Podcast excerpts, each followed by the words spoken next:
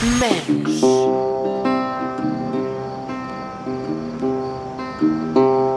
Wir befinden uns auf einem Boot in den amerikanischen Südstaaten in Louisiana, irgendwann um die Jahrtausendwende. Es ist ein lauer Abend, Glühwürmchen flirren durch die Nacht, Wasser plätschert, es ist immer noch sehr heiß und schwül. Das Boot schaukelt sanft in den Wellen, ein Banjo-Klang liegt in der Luft. Wir tuckern träge an Hausbooten vorbei, auf einem sitzt ein alter Mann in einem Schaukelstuhl, er raucht eine Pfeife. Plötzlich taucht aus dem Nichts eine Art Tor auf, ein Eingang aus Steinen zusammengesetzt. Ein Totenkopf mit gekreuzten Schwertern prangt darüber. Das Boot durchquert den Eingang, aber oh nein, da ist ja ein Wasserfall. Das Boot stürzt hinab, es wird dunkel, besoffene, singende Gestalten tauchen auf. Von da aus geht es weiter durch ein Labyrinth aus Grotten und Piratenverstecken. Ein Schiffswrack mit einem Skelett als Kapitän, noch mehr Skelette, eingefroren, bewegungslos. Dann wird das Boot von einem Tunnel verschluckt. Wir hören wieder bedrohliche Stimmen. Oh nein, ich grusel mich, Heiko. Und dann sind wir mittendrin in einer Schlacht.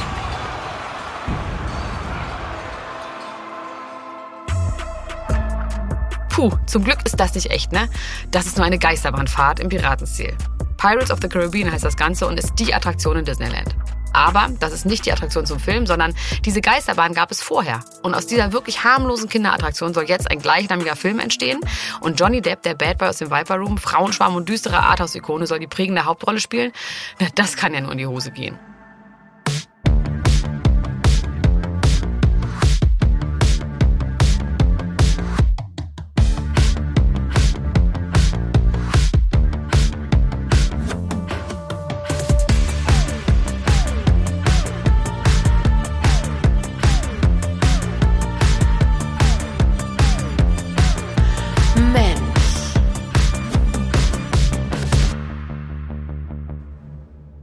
Und herzlich willkommen zur dritten und letzten Folge von Mensch Johnny Depp. Mein Name ist Elena Gruschka und bei mir ist Heiko Bär. Hallo Heiko. Hallo. Guten Morgen. Heiko, Morgen. das ist wirklich gar nicht meine Zeit heute. Ich weiß, ähm, wir sitzen jetzt hier echt um 8.32 Uhr. Äh, ich habe das extra so angelegt, um dich so ein bisschen zu fordern. So, ich dachte, damit ich schlafe und du heimliche Sachen reinschleusen kannst, die du sagen willst. Nee, nee, ich ich nicht so wollte wach bin. Nee, nee, ich wollte einfach mal gucken, äh, ja, wie du in so einem neuen Setting so agierst. Weißt du, also ein bisschen das Komfortable rausnehmen. Ich muss aber echt sagen, also ich habe extrem gute Laune, komischerweise. Ich habe dann doch gemerkt, ich bin schon auch echt ein Frühaufsteher. So im Winter bleibe ich gerne länger im Bett, solange ich kann. Und jetzt bin ich aber heute um sieben aufgestanden und in den Tag hinein gestartet, hab im Radio Last Christmas gehört. Und irgendwie habe ich gute Laune. Wie sieht's bei dir aus? Bei mir ist genauso. Und ich freue mich und ich werde das für mich auf meine Karte schreiben, dass ich derjenige bin, der dich zu dieser Erkenntnis überhaupt geführt hat. Ja, ist das erste Mal in meinem Leben, dass ich so früh arbeite. Äh, Es gibt eine Sache, die ich ähm, mit dir besprechen muss. Mhm. so direkt am Anfang. Ich habe ja, also wir haben ja öfter dazu aufgerufen, äh, dass uns geschrieben werden soll. Ne? Und ich habe ja immer so betont, gerne auch Hate. Es ist nie dazu gekommen, aber ich habe jetzt meine erste Hate-Message bekommen. Oh, toll. Und äh, ich wollte es gerne mit dir teilen. Oh, bitte. Ähm, es ist, äh, also ich vermute mal, wir, wir ersparen uns jetzt irgendwie den Namen natürlich zu nennen des Menschen, der uns geschrieben hat, aber ich lese mal vor, ich, ich überspringe jetzt so ein paar Parts. So, ich zitiere. Ihr sprecht englischsprachige Namen immer ganz komisch aus. Warum sagst du zu Kanye zum Beispiel immer Kanye? Der wird doch Kanye betont. Oder Elena. Warum sagt sie zu Yeezy so Jeezy? Das wird doch Yeezy ausgesprochen. Mann, der Arme. Bla bla bla. Das müsst ihr unbedingt ändern. Oder vielleicht auch nicht, weil irgendwie ist es auch total süß, weil ihr ja noch so Millennials seid. Also ganz kurz, das ist doch keine Hate-Mail, das ist doch das größte Kompliment, was man jemals bekommen kann, dass man Millennial ist mit 67. Ich wollte gerade sagen, das, das ist ja der Twist. Also das ist natürlich überhaupt gar kein Hate, sondern in Wirklichkeit habe ich mich wahnsinnig darüber gefreut. Und ähm, in Klammern, er hat recht, wir haben das, glaube ich, beide echt falsch ausgesprochen. Nö. Ähm, das heißt aber- Jeezy und so bleib, dabei bleibe ich auch. Äh, ok- Okay, guck, ja. Und es Kanye ist auch absolut richtig. Lass dich da nicht beirren. es ist vollkommen in Ordnung, finde ich. Aber ich Leute sich total, ich fand's total nett und ich muss jetzt auch sagen, dass das endet auch versöhnlich. Du hast es dir ja gewünscht und ich will ja nur, dass du glücklich bist, weil euer Podcast so super toll und cool ist. Bleibt also so, wie ihr seid. Okay, aber weißt du was, Heiko? Jetzt Ja. muss ich das leider machen. Ich rufe jetzt wirklich mal zu einer Hate-Mail auf, weil das war ja wohl gar nichts. Schreibt doch mal eine richtig schöne Hate-Mail. Wenn ihr uns richtig scheiße findet, ist dann natürlich gestört, dass ihr das trotzdem hört, aber dann schreibt doch gerne auch an mich. Ich lese sie auch vor. Richtig gemein. Das Gemeinste, was ihr euch irgendwie äh, zusammenreimen könnt. Dass es richtig tief trifft.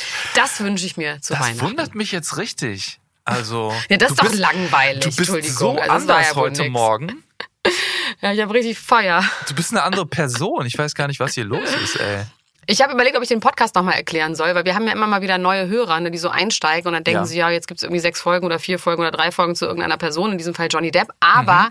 es gibt natürlich noch ganz viele andere Folgen, weil dieser Mensch-Podcast, den gibt es schon seit, ja, seit März und wir haben wahnsinnig viele tolle Leute besprochen. Zum Beispiel fing es an mit dem Wendler, dann gab es Tic-Tac-Toe, Gerhard Schröder, Anna-Maria Fercicci, Dieter Bohlen, Britney Spears, wen denn eigentlich noch? Noch ganz viele andere, ne? Ist schon irgendwie ein großer Strauß an äh, Prominenten, die wir besprochen haben. Und ihr könnt die einfach von Anfang an nochmal hören, habe ich mir überlegt. Wir haben einen richtigen Katalog. So heißt das ja bei Leuten wie Taylor Swift Ja. und mir. So. Aber heute sind wir ja wieder bei Johnny Depp und zwar in der dritten und letzten Folge zu Mensch Johnny Depp. Und heute geht es natürlich auch um den großen Prozess Hurt versus Depp. Aber bevor wir da hinkommen, müssen wir natürlich auch über Johnnys, ich würde mal sagen, wichtigste Rolle sprechen, wenn man Geld und Erfolg als Maßstab nimmt. Und Geld und Erfolg in zu großen Mengen hat ja noch keinem so richtig gut getan, ne? Also, let's go.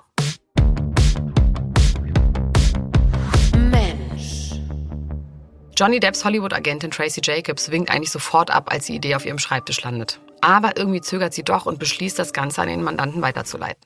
Obwohl die Idee zu dem Zeitpunkt noch echt vage ist. Es gibt noch kein Drehbuch, aber es gibt zumindest einen Produzenten, der einen großen Namen in Hollywood hat.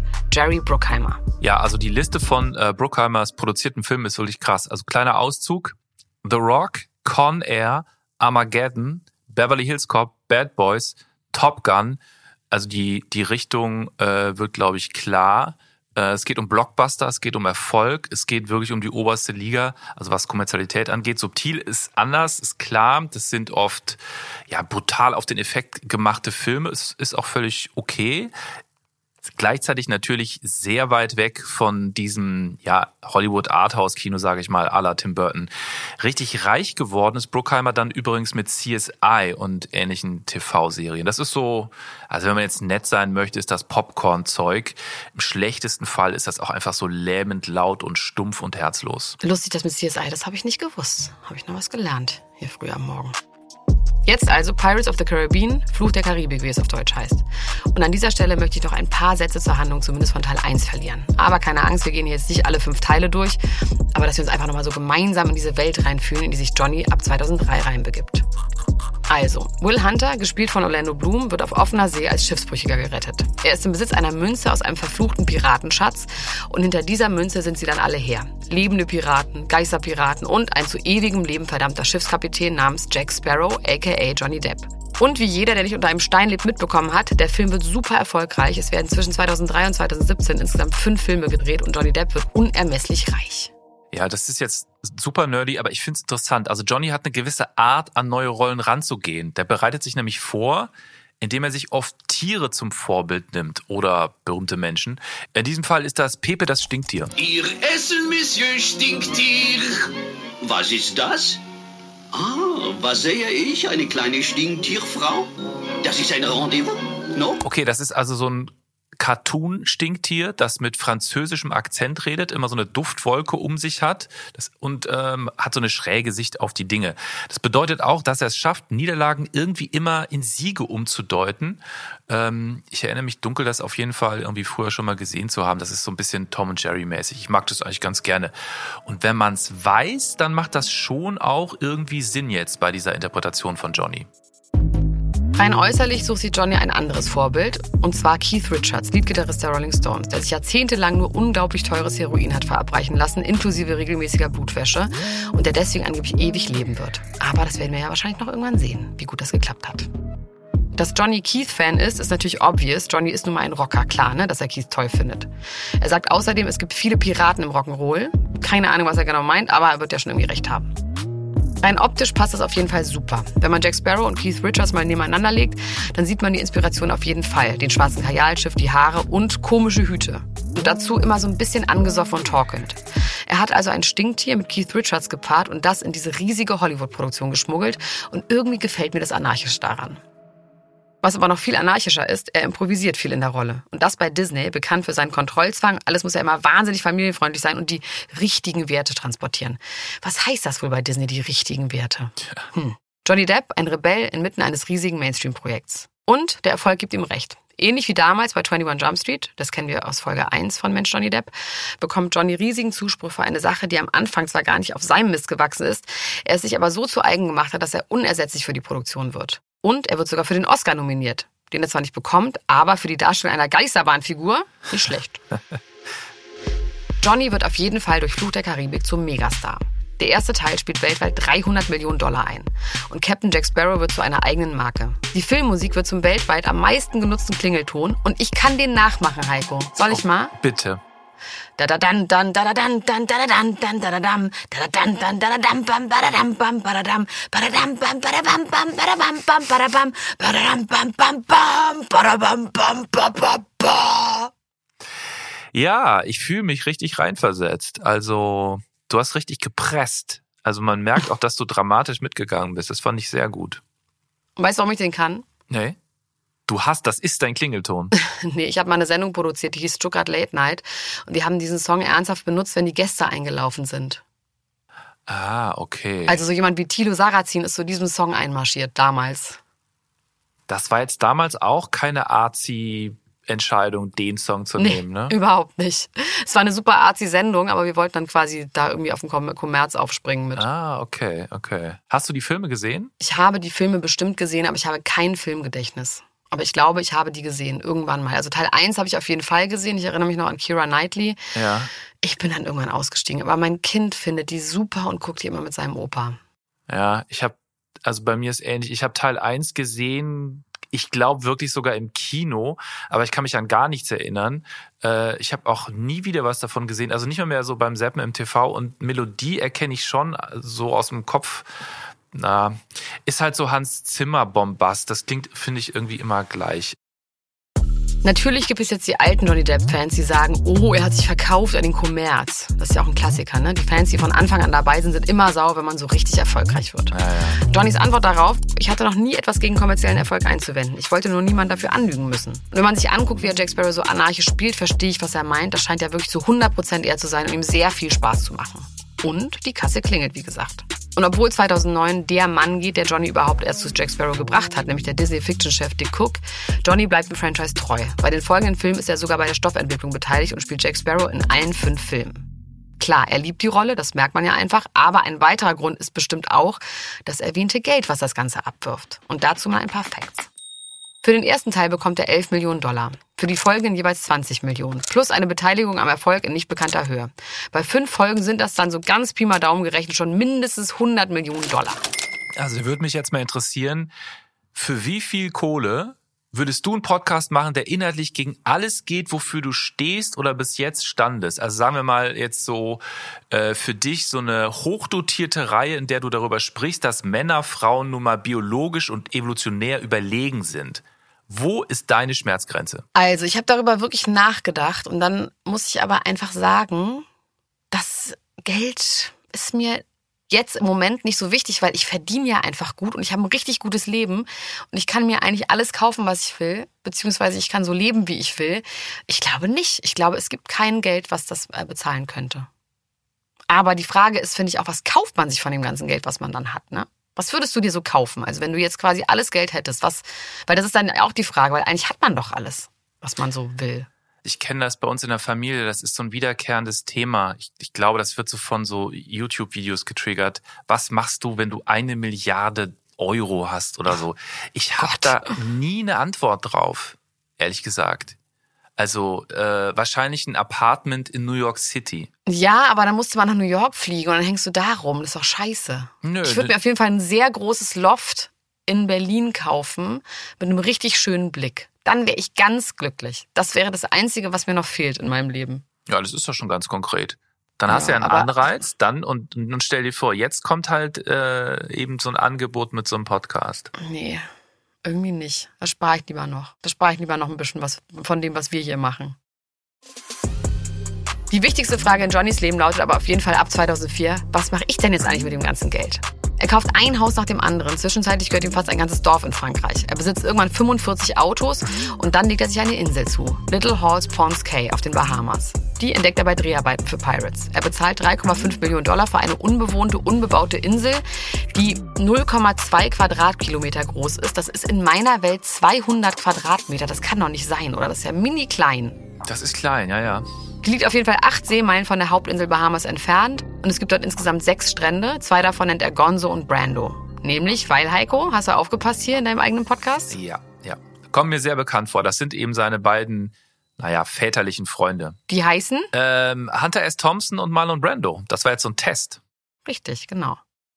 Was ich aber nicht verstehe, ne? wenn man darauf nicht bauen kann, dann ist das doch irgendwie auch sinnlos. Dann ist es doch so ein bisschen so wie ein Stück Mond besitzen.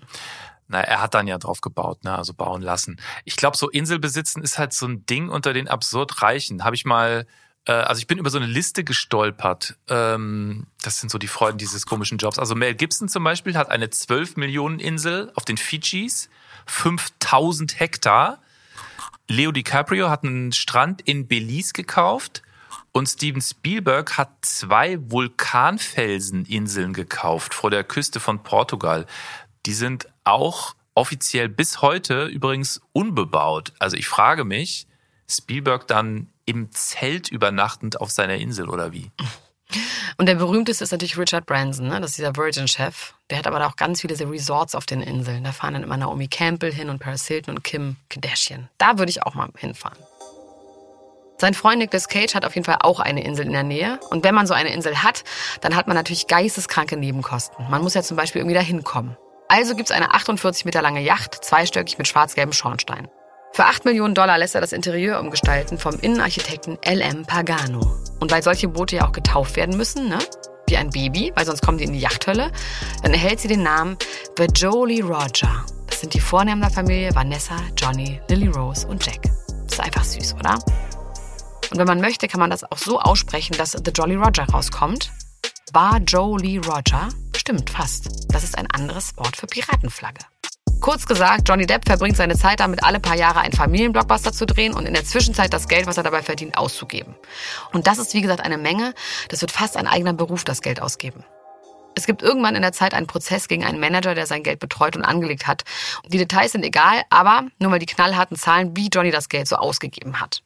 Also, 75 Millionen Dollar für insgesamt 14 Häuser, Dazu 18 Millionen Dollar für die Yacht, über die wir gerade schon geredet haben. 200.000 Dollar jeden Monat für Privatflugzeugreisen. Dann versenkt er 4 Millionen in ein Plattenlabel, das nie funktioniert. Und er gibt 100.000 Dollar im Monat für einen sogenannten Addiction Specialist aus. Der soll ihm bei seinen Süchten helfen. Zu diesen Süchten gehört ganz schlicht auch einfach Wein. Wir erinnern uns an die Szene, wo er sich morgens anscheinend schon auch eine ganze Flasche reingezogen hat. Und geht es bei diesem Addiction Specialist dann auch darum, dass er besonders reine Drogen bekommt oder Blutwäsche? Also so wie bei Keith Richards? Finde ich auf jeden Fall sehr interessant. Ich könnte es mir eigentlich genau so vorstellen, ja. Ich glaube nicht, dass das Ziel ist, clean zu sein. Nee, oder? Nein. Sein Manager sagt in diesem Prozess auch, dass Johnny 30.000 Dollar im Monat für Wein ausgibt. Nebenbei dreht er auch noch andere Filme, zum Beispiel den wirklich grauenhaften Film The Tourist von unserem Mann in Hollywood, Florian Henkel von Donnersmarck. Unser Mann in Hollywood. Dann den tollen Film Alice im Wunderland und Sweeney Todd und irgendwo in Mexiko, da habe ich jetzt nicht wirklich eine Meinung zu. Musik macht er auch noch ein bisschen, auf einem Album seiner Freundin Vanessa Paradis er zum Beispiel dabei. Ansonsten dümpelt das Leben so vor sich hin, viel dringt nicht an die Öffentlichkeit. Bis 2007, da ist seine Tochter Lily Rose sieben Jahre alt und ernsthaft krank. Where, you know, I mean, I've, I've, I've spent time in, in um, uh, Great Ormond Street, where, where it was, uh, I, I was the parent um, when my daughter was ill, and it was, uh, I mean, it was, I've known darkness in my life, but uh, that was the darkest period ever, you know. Hier hören wir Johnny in der Graham Norton Talkshow. Sie reden darüber, dass er als Jack Sparrow Kinderkrankenhäuser und Schulen besucht und dass er selbst drei Wochen mit seiner Tochter im Krankenhaus verharrt, als sie Nierenversagen hat. Lily Rose, die ja selber inzwischen eine sehr bekannte Schauspielerin ist, hat später auch noch von ihrer schlimmen Magersucht erzählt und was die Kommentare auf Social Media mit ihr gemacht haben. Er erinnert mich jetzt mal ganz kurz an die Kardashians. Also der, der eher unauffällige Bruder hat das ja auch erzählt, wie hart ihn so böswillige Comments so getroffen haben. Und auch er ist ja Familienmitglied einer krass berühmten Person oder in seinem Fall sogar eigentlich sind ja alle um ihn herum berühmt. Hast du eigentlich The Idol gesehen mit Lily Rose Depp von The Weeknd? Das war doch so eine Serie, die jetzt irgendwie bei Disney kam, die ganz, ganz, ganz schlecht war. Ich äh, finde The Weeknd ja so super uninteressant und ähm, als ich dann las, also die Verrisse waren ja richtig bösartig so, da dachte ich, nee, das gucke ich mir gar nicht erst an. Nee, also da hat sie sich wahrscheinlich auch keinen Gefallen mitgetan. Da war sie auch die ganze Zeit einfach splitterfasernackt im Fernsehen drin. Okay. Naja, nach dem Erlebnis im Krankenhaus mit seiner Tochter betreibt Johnny, aka Jack Sparrow, auf jeden Fall diese Krankenhausbesuche weiter. Zum einen für die Kinder, aber auch für die Eltern, sagt er. Und natürlich gibt es auch davon bei YouTube Zusammenschnitte. I felt the need to.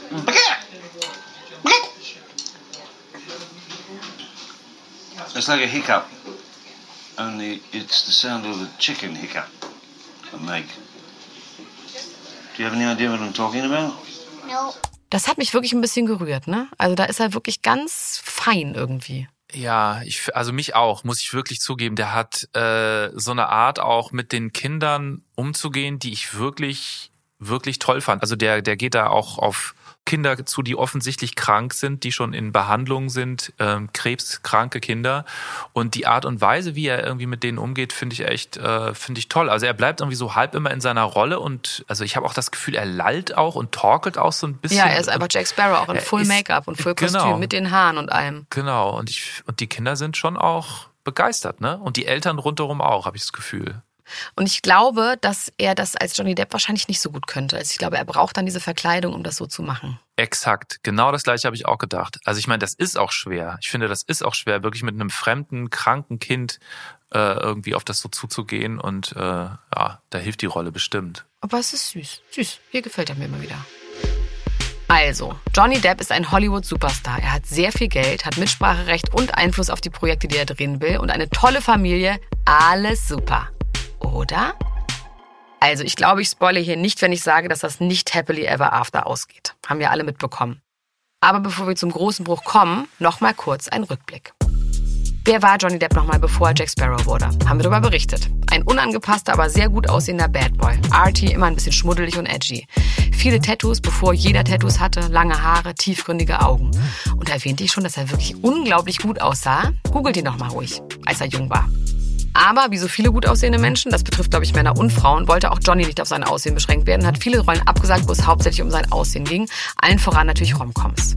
Es gibt eine ganze Liste von Filmen, die er abgesagt hat, von denen sehr viele sehr erfolgreich waren und ganz oben steht Titanic. Das war ihm zu cheesy. Also ich kann mir irgendwie sehr gut vorstellen, dass er auch mit seinem väterlichen Freund Marlon Brando über dieses Thema geredet hat, der auch Ja. schon einfach, ich weiß, du hast den nur als dicken alten Mann in Erinnerung, aber Ohne Hosen, immerhin auch noch. der war unfassbar attraktiv als junger Mann. Ja. Und der hat sich, glaube ich, auch ziemlich mit dem Thema auseinandergesetzt.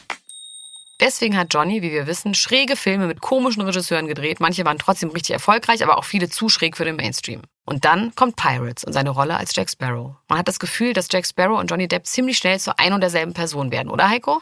Ja, ich weiß nicht, vielleicht ist das auch so ein Ding, also dass Schauspieler ab einem gewissen Level dann nur noch on-screen sie selbst sind und sich so von der Seite so ein bisschen amüsiert so zugucken, wie sie, was sie da so machen und was das für ein Quatsch ist. Also für mich wirkt Johnny Depp seit einigen Jahren wirklich so. Äh, aber wie gesagt, vielleicht ist es auch so, wenn du Superstar bist. Ne? Dann erlahmt dann so der Antrieb. Äh, das ist, ja, eigentlich ist Schauspielern so eine Art Nebenjob und der Hauptberuf ist halt, hast ja schon gesagt, wahrscheinlich Geld ausgeben und Superstar sein. Aber lass uns noch mal ein Stück zurückgehen ins Jahr 2012 zu Johnny Depp und Vanessa Paradis. Immerhin eins das größte Liebespaar der Filmbranche. Wie läuft es bei den beiden denn so als Paar? Johnny ist jetzt knapp 50, Vanessa knapp 40. Der erste Fluch der Karibik-Film liegt neun Jahre zurück und die Kinder sind gerade in der Pubertät. Auseinandergelebt. Das ist die Begründung, die dann ja immer kommt. Johnny und Vanessa haben sich auseinandergelebt. Es ist der 26. Juni 2012, als sie das bekannt machen. Sie sagt kein Wort in den Medien dazu. Er sagt, die letzten Jahre seien holprig gewesen und hin und wieder war es sicher unangenehm, aber das liegt in der Natur von Trennung, denke ich, besonders wenn Kinder betroffen sind. Sie waren unglaublich verständnisvoll, unglaublich stark während der ganzen Fehlerei. Das sagt Depp über seine Kinder. Es ist hart für alle Seiten. Vanessas Seite sicher nicht leicht, meine Seite nicht leicht und bei den Kindern ist es am kompliziertesten. Jetzt hatte ich ein bisschen damit gerechnet, dass du wieder die Stimme von äh, Dieter Bohlens Oma rausholst. Nee, das kommt nachher noch, das habe ich mir aufgespart. Ah, okay. Okay, soweit die offiziellen Statements. Klar ist aber auch, im Jahr 2011 kommt ein Film namens The Rum Diary raus. Die Story ist von seinem alten Buddy Hunter S. Thompson und Johnny spielt mal wieder sein alter Ego. Ein, wie ich finde, schlechter Film über einen runtergekommenen Journalisten, der eine Affäre mit einer schönen, viel jüngeren Frau anfängt und viel säuft und Drogen nimmt. End of Story. Und diese schöne Frau wird gespielt von Wer weiß es? Wer weiß es? Genau, Amber Heard. Ja, Amber Heard ist zu diesem Zeitpunkt, sagen wir mal, eine ziemlich busy Schauspielerin. Also sie macht jetzt keine Riesenblockbuster bis jetzt, aber ist schon sehr umtriebig. Ähm, paar Filme von ihr sind Pineapple Express, The Informers, Machete Kills oder Magic Mike XXL. Keine Ahnung. Paar hat man schon mal gehört, paar vielleicht nicht. Einige sind so kultig bei einigen Menschen. Zu diesem Zeitpunkt ist sie in einer Beziehung mit einer Fotografin.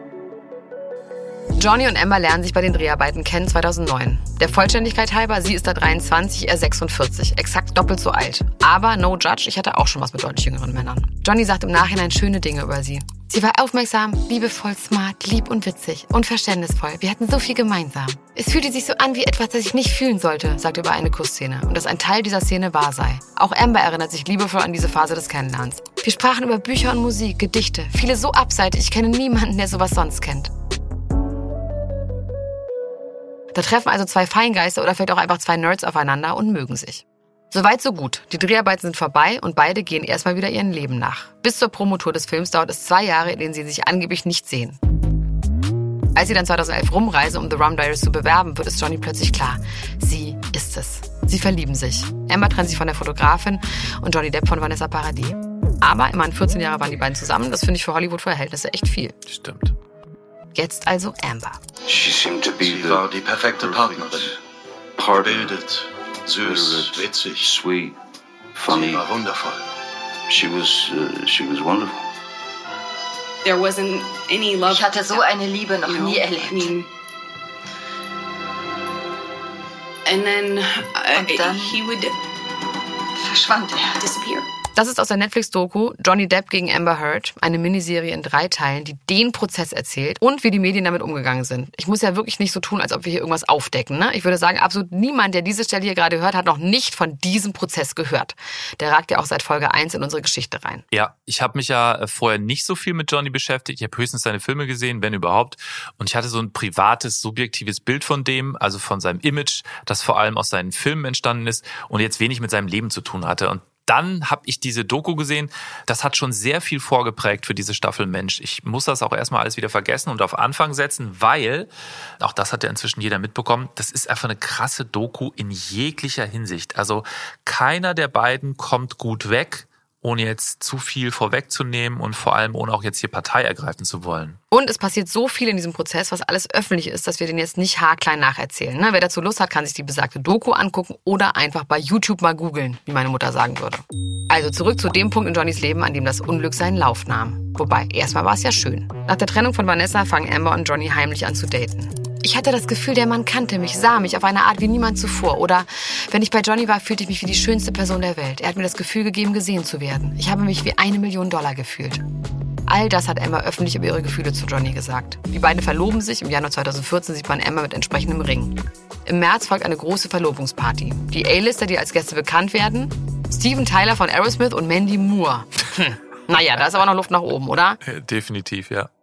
Während der Party, zu der ungefähr 100 Leute kommen, kriegt Emma angeblich kurz mal kalte Füße. Sie merkt, wow, das ist ja eine richtige Maschinerie, in die ich hier reingeraten bin. Das ist einfach ein ganz anderes Level an Fame. Superstar-Level. Sie reißt sich dann aber schnell wieder zusammen. Im Dezember 2014 gibt es aber auch schon die ersten Gerüchte aus den berüchtigten anonymen Quellen, die sagen, da gibt's Stress bei den beiden. Irgendwas stimmt nicht. Und was haben wir gelernt? When there's smoke, there's fire. Am 3. Februar 2015 wird aber trotzdem erstmal geheiratet. Erst standesamtlich in Los Angeles, ein paar Tage später nochmal festlich auf seiner Insel, wo sonst.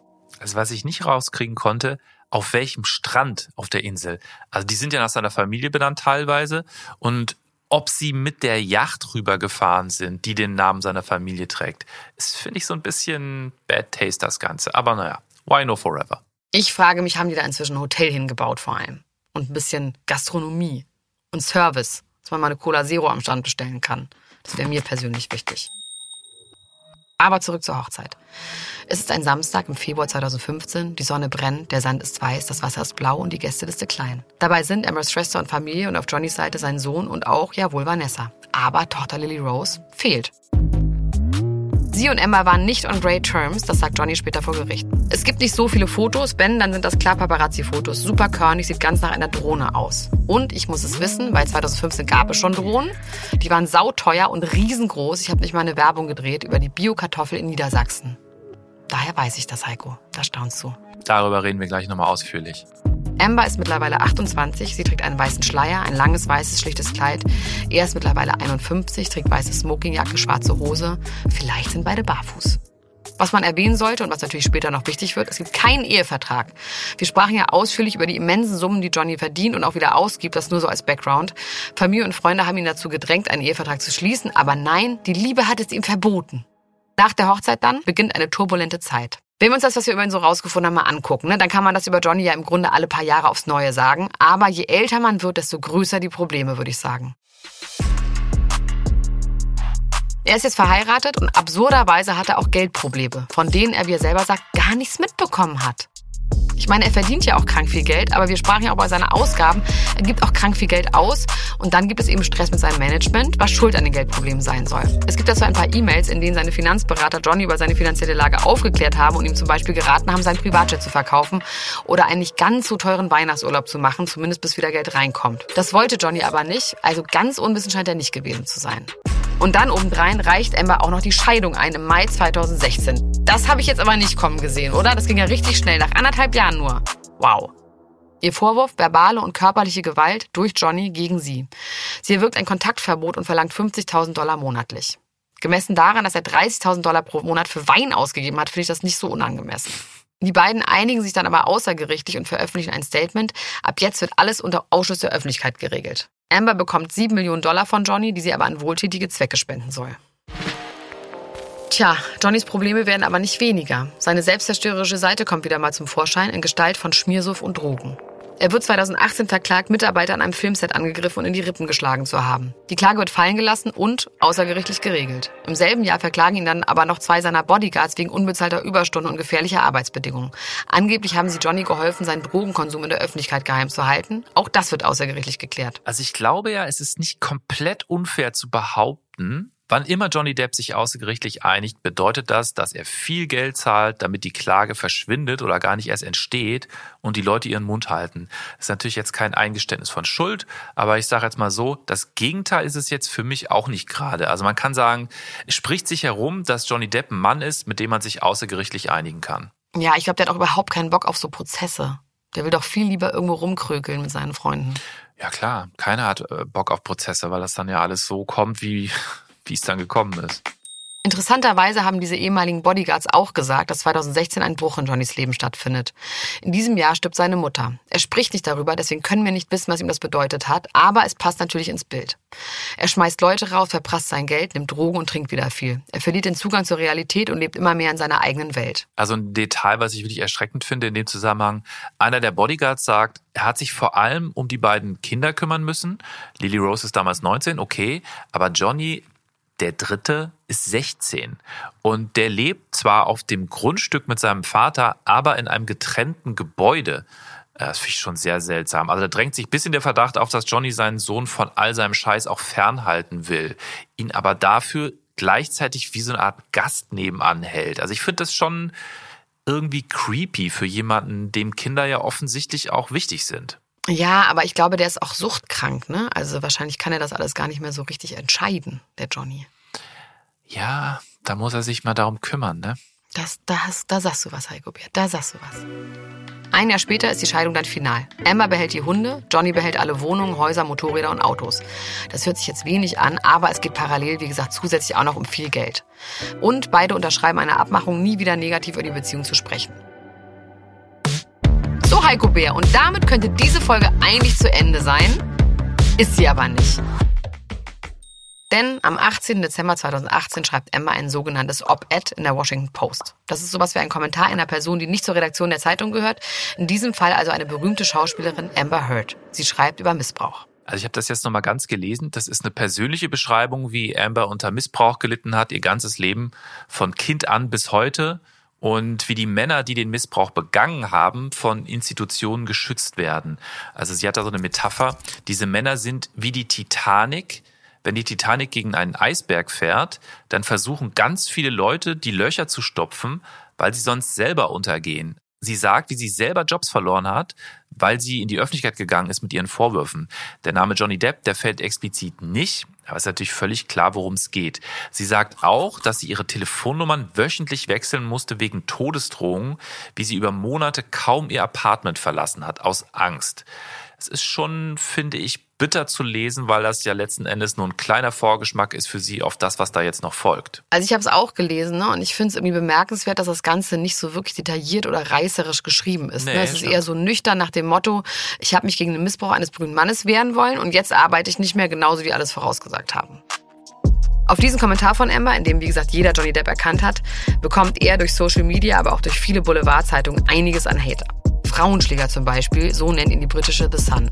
Johnny verklagt das Blatt wegen Verleumdung. Die Klage wird allerdings abgewiesen, weil 12 von 14 Punkten in dem Artikel erwiesenermaßen wahr sind. Bitter, ne? Das übelste Boulevardblatt Englands hat ausnahmsweise mal genug Wahres geschrieben. Johnny Depp, Frauenschläger also. Das ist jetzt der Konsens. Und das ist Johnny natürlich überhaupt nicht gewohnt. Ne? Er war zwar immer der Bad Boy, aber irgendwie auch immer der süße Frauenschwarm. Aggressiv gegen Frauen hat er nie gewirkt. Da er bei der Sun nicht recht bekommt, verklagt Johnny Amber jetzt wegen Verleumdung in Amerika und wirft ihr vor, sie wolle seine Karriere ruinieren und fordert 50 Millionen Dollar Schadenersatz. Amber reagiert wieder mit einer Gegenklage und sagt, jetzt sei sie verleumdet worden und will 100 Millionen Dollar. Also ohne das jetzt inhaltlich irgendwie zu bewerten, allein dieses Aufrüsten finde ich schon so ein bisschen lächerlich. Klage, Gegenklage, damit so Fantasiesummen. Also ich, ich weiß noch, dass ich das genau so wahrgenommen habe, als ich davon gehört habe. Da hatte ich vor absolut nichts vorher mitbekommen davon. Hattest du sicher alles schon verfolgt, ne, zu dem Zeitpunkt. Ja, wobei ich dann auch erst in den Prozess wirklich eingestiegen bin, als man mitbekommen hat, das wird jetzt richtig wild. Oh, Okay. Dieser Prozess beginnt im April 2022 in North Virginia. Es gibt keine Amber Heard-Fans. Nur Johnny Depp-Fans. Warum aber da, wo doch beide dort nicht leben und auch nichts mit diesem Bundesstaat zu tun haben? Also, die Gesetze variieren in den USA von Staat zu Staat und in North Virginia ist es für Johnny am günstigsten. Die haben schwache sogenannte Anti-Clap-Gesetze, aber die kann ich jetzt nicht erklären. Es ist auf jeden Fall gut für Johnny. Sie finden also eine Begründung, warum der Prozess ausgerechnet dort stattfinden muss. Die Online-Server der Washington Post befinden sich nämlich praktischerweise da. Noch eine Besonderheit, der Prozess darf live übertragen werden und es sind im Gericht insgesamt 100 ZuschauerInnen zugelassen, ein paar Fans, aber vor allem JournalistInnen. Die Urteilsfindung dreht sich um komplizierte Rechtsfragen wie Redefreiheit, Vorsatz und Rufschädigung. Vor allem aber stehen die Glaubwürdigkeit von Johnny und Amber und die gegenseitigen Missbrauchsvorwürfe psychisch wie physisch auf dem Prüfstand.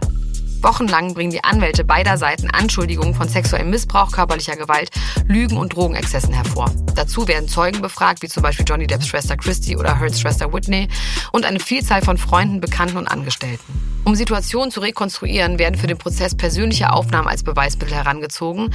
Das sind überwiegend SMS, Foto- und Sprachaufnahmen, die Hurt von Johnny mit ihrem Handy macht. Wie die Eingangsszene von Folge 1 mit der Sauferei am Morgen, als Johnny das Handy entdeckt. Also heimlich seinen Partnerfilm, ich finde, das ist schon hart. Also da merkst du auf was für einem Level die so angekommen sind miteinander.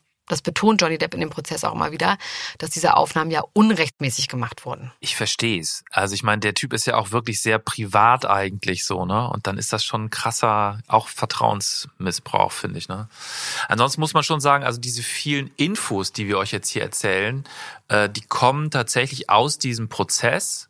Johnny, der ja eher den Rückzug gewählt hatte zwischendurch, der muss richtig auspacken, in Details. Also da kommen dann Sachen auf den Tisch, die natürlich hart sind. Also zum Beispiel seine Abhängigkeit von Oxycontin. Also das ist ja dieses harte Schmerzmittel, das in den USA so ein Massenphänomen ist und viele ins Elend getrieben hat. Und indem er das von sich aus erwähnt, kann die Gegenseite ihn dann nicht so sehr damit in die Enge treiben. Also so geht das halt jetzt zu. Es wird alles auf Verwertbarkeit im Prozess abgeklopft. Ob das jetzt hilft, ob das den anderen verletzen könnte, ob es einen selber schützen könnte und so weiter. Es geht um Angstzustände, Depressionen, Panikattacken, es geht um Drogenabhängigkeit und Klinikaufenthalte. Und beide werfen sich gegenseitig Dinge vor. Amber habe Zigaretten auf seinem Gesicht ausgedrückt. Sie habe roten Nagellack in ein Taschentuch geschmiert, um zu belegen, dass er sie geschlagen habe, was nicht stimme. Er nennt sie die ganze Zeit Miss Hurt und nimmt kein einziges Mal Blickkontakt mit ihr auf. Das hat er am Anfang angekündigt, dass er ihr nie wieder ins Gesicht sehen wird und zieht das gnadenlos durch. Eindrücklich beschreibt er auch, wie sie ihn durch sein riesiges Haus in Australien verfolgt und er sich der Reihe nach in einem von neun Schlafzimmern verbarrikadiert, während sie von außen an Türen hämmert und eine Auseinandersetzung will. Und dann erzählt Johnny, wie er mit Blut kleine Geschichten an die Wände schreibt, Lügen, die Amber ihm erzählt hat. Schön. Alles super privat, verstörend und TMI, too much information, finde ich. Beschreiben Sie Ihre Beziehung zu Mr. Depp. Wissen Sie noch, wann er das erste Mal zuschlug? Yes. Ja, erzählen Sie der Jury davon.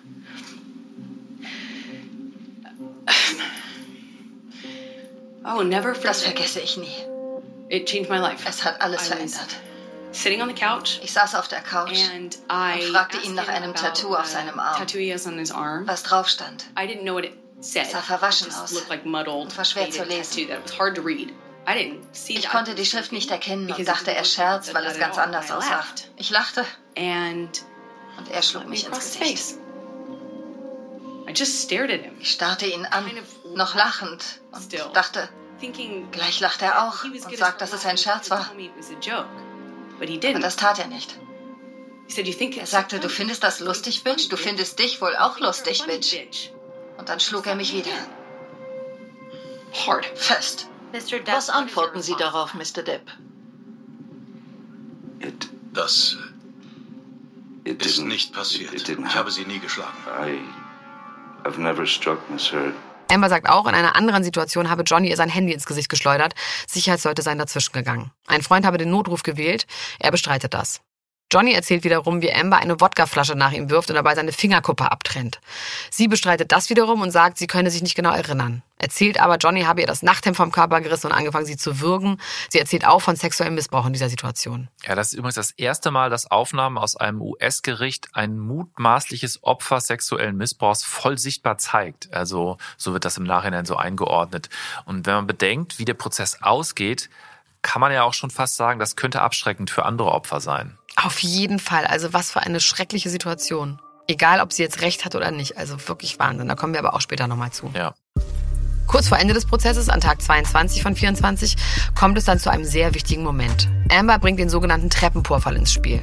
Johnny und Ambers Schwester hatten sich an einer Treppe gestritten und Amber hatte in dem Moment Angst, dass Johnny sie die Treppe runterschmeißt, weil sie mal gehört habe, dass es da mal einen Vorfall zwischen Johnny und Kate gegeben haben soll. Und man sieht in dem Moment richtig, wie Depp und seine Anwälte sich über diese Anschuldigung freuen. In die Falle gegangen, so wirkt das. Guten Morgen. Die nächste Zeugin. Good morning, Your Honor. Guten Morgen, Euer Mr. Ehren. Depp. Mr. Depp ruft Kate Moss in den Zeugenstand.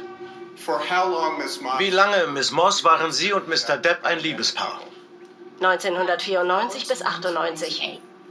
What, if anything, Was, wenn überhaupt, ist passiert, als Sie mit Mr. Depp auf Jamaika waren? Wir verließen das Zimmer und beim Rausgehen bin ich auf der Treppe ausgerutscht und habe mir den Rücken verletzt. Hat er Sie während Ihrer Beziehung je irgendeine Treppe heruntergestoßen? Nein, er hat mich nie eine Treppe hinunter gestoßen, getreten oder geworfen. Hier hören wir also Kate Moss, die sagt, nö, da ist nie etwas passiert. Und nach und nach äußern sich auch Winona Ryder und Vanessa Paradis zu den Vorwürfen und sagen, nee, sie hätten Johnny nie gewalttätig erlebt oder ausfällig. Das muss natürlich überhaupt nichts heißen. Das sagen die meisten Zeuginnen dann auch wenigstens. Er kann sich ja schlicht verändert haben in den Jahren. Aber so prominente Menschen hinterlassen natürlich auch irgendwie immer einen Eindruck. Ja, und sie hatte tatsächlich wirklich keine guten Zeugen, jetzt außer ihrer Schwester. Ja. Also ich kann nur sagen, ähm, ich habe nur diese Doku gesehen und jetzt nicht minutiös alles nachverfolgt. Ich würde aber einfach mal sagen, es ist sehr, sehr schwer, diese ganzen Aussagen zu bewerten. Also weil das oft wirklich im Grunde Aussage gegen Aussage ist und nur die beiden die Wahrheit kennen, weil die waren einfach alleine in vielen Situationen. Es gibt nie einen ganz klaren Beweis für irgendwas, weder für die eine noch für die andere Seite. Alles ist irgendwie so schemenhaft und unklar. Klar ist für mich aber, wenn der Begriff toxisch mal irgendwie Sinn gemacht hat, dann echt bei den beiden. Also es ist nur ein Gefühl, aber mein Gefühl ist einfach, die waren beide gewalttätig gegeneinander. Ja, also ich habe das Ganze inzwischen relativ vollständig gesehen und darauf kann man sich auf jeden Fall einigen. Das war eine fiese toxische Beziehung mit Gewalt auf beiden Seiten. Der gesamte Prozess wird, wie gesagt, von Kameras live in die ganze Welt übertragen und ist natürlich auch überall noch verfügbar. Das war angeblich Johnnys Wunsch. Deshalb gibt es von Anfang an natürlich den Vorwurf, das ist alles eine große Kampagne, um Johnny bildgewaltig reinzuwaschen. Falls ja, hat das nur so halb funktioniert. Die Bilder und die Geschichten, die man nämlich erfährt, die beschädigen wirklich beide. So viel muss man sagen. Vor allem Johnnys Drogen- und Saufexzesse bleiben hängen, die mit 60 jetzt nicht mehr ganz so cute wirken wie mit Anfang 20. Ja. Amber kommt aber auch ganz schlimm weg. Sie wird mehrfach des Lügens überführt, wirkt insgesamt super theatralisch, wischt sich Tränen ab, die nicht geflossen sind, erzählt teilweise wirre Geschichten und hat außer ihrer Schwester, wie gesagt, keine wirklich guten Zeugen. Und dann gibt es auch noch die Szene am Ende des Videos, was wir ganz in der ersten Folge beschrieben haben, also da, wo er so randalierend durch die Küche läuft. Da sieht man sie am Ende des Videos so ganz triumphierend in die Kamera lächeln.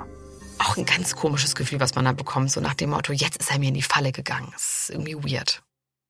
Die Reaktionen auf diesen ganzen Prozess sind aber, wie wir uns denken können, schrecklich. Überwältigende Zustimmung von Johnny, Abscheu und Hass auf Amber, so kann man das zusammenfassen. Also zwischenzeitlich ist das einfach das wichtigste Thema in den USA, gerade online. Also bei Social Media, also Twitter und Reddit zum Beispiel, wird unglaublich viel Hass gesät. Äh, wie sich bald herausstellt, das ist organisierter Hass, der sich speziell auf Amber konzentriert. Also es gibt wirklich so Kampfgruppen, die da Geld investiert haben. Also die wollten offenbar so eine Art Wendepunkt herbei inszenieren.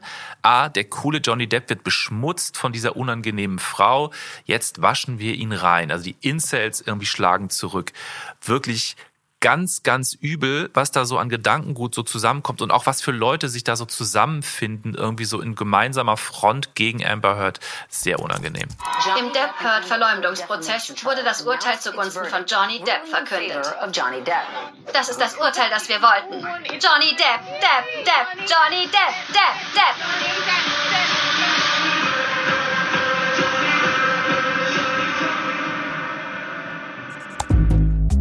schreibt danach, endlich, nach sechs Jahren habe er sein Leben zurück, nachdem er so lange unter falschen Anschuldigungen leiden musste. Und Amber schreibt bei Instagram, ich zitiere, sie sei untröstlich, dass der Berg an Beweisen immer noch nicht ausreichend war, um sich der unverhältnismäßigen Macht und dem Einfluss meines Ex-Mannes entgegenzustellen. Sie zahlt Johnny dann eine Million Dollar und damit ist das Ende der Geschichte erreicht.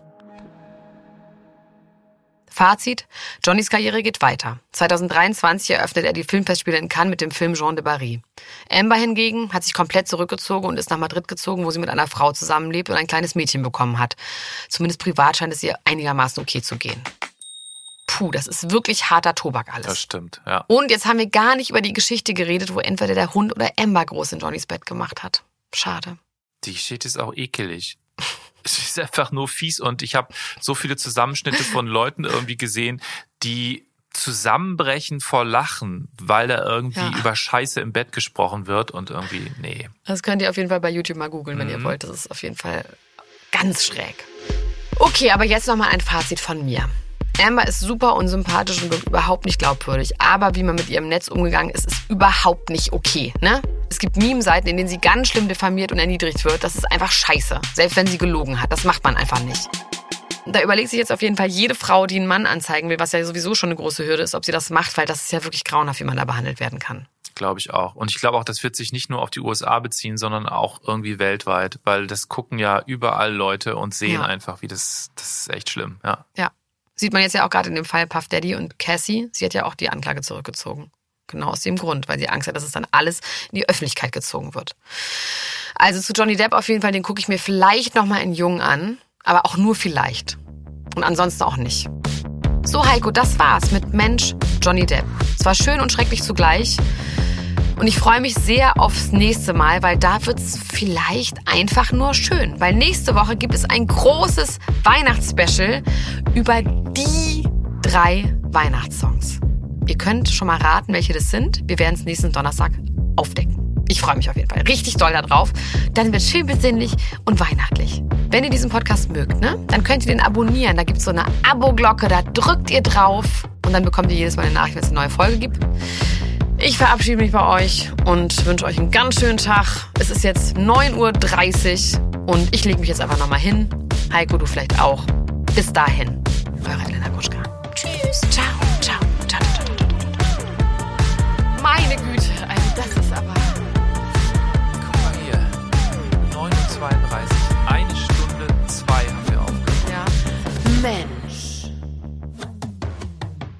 Mensch ist ein Podcast von Elena Gruschka und Heiko Bär, produziert von 7 One Audio und den Wakeword Studios.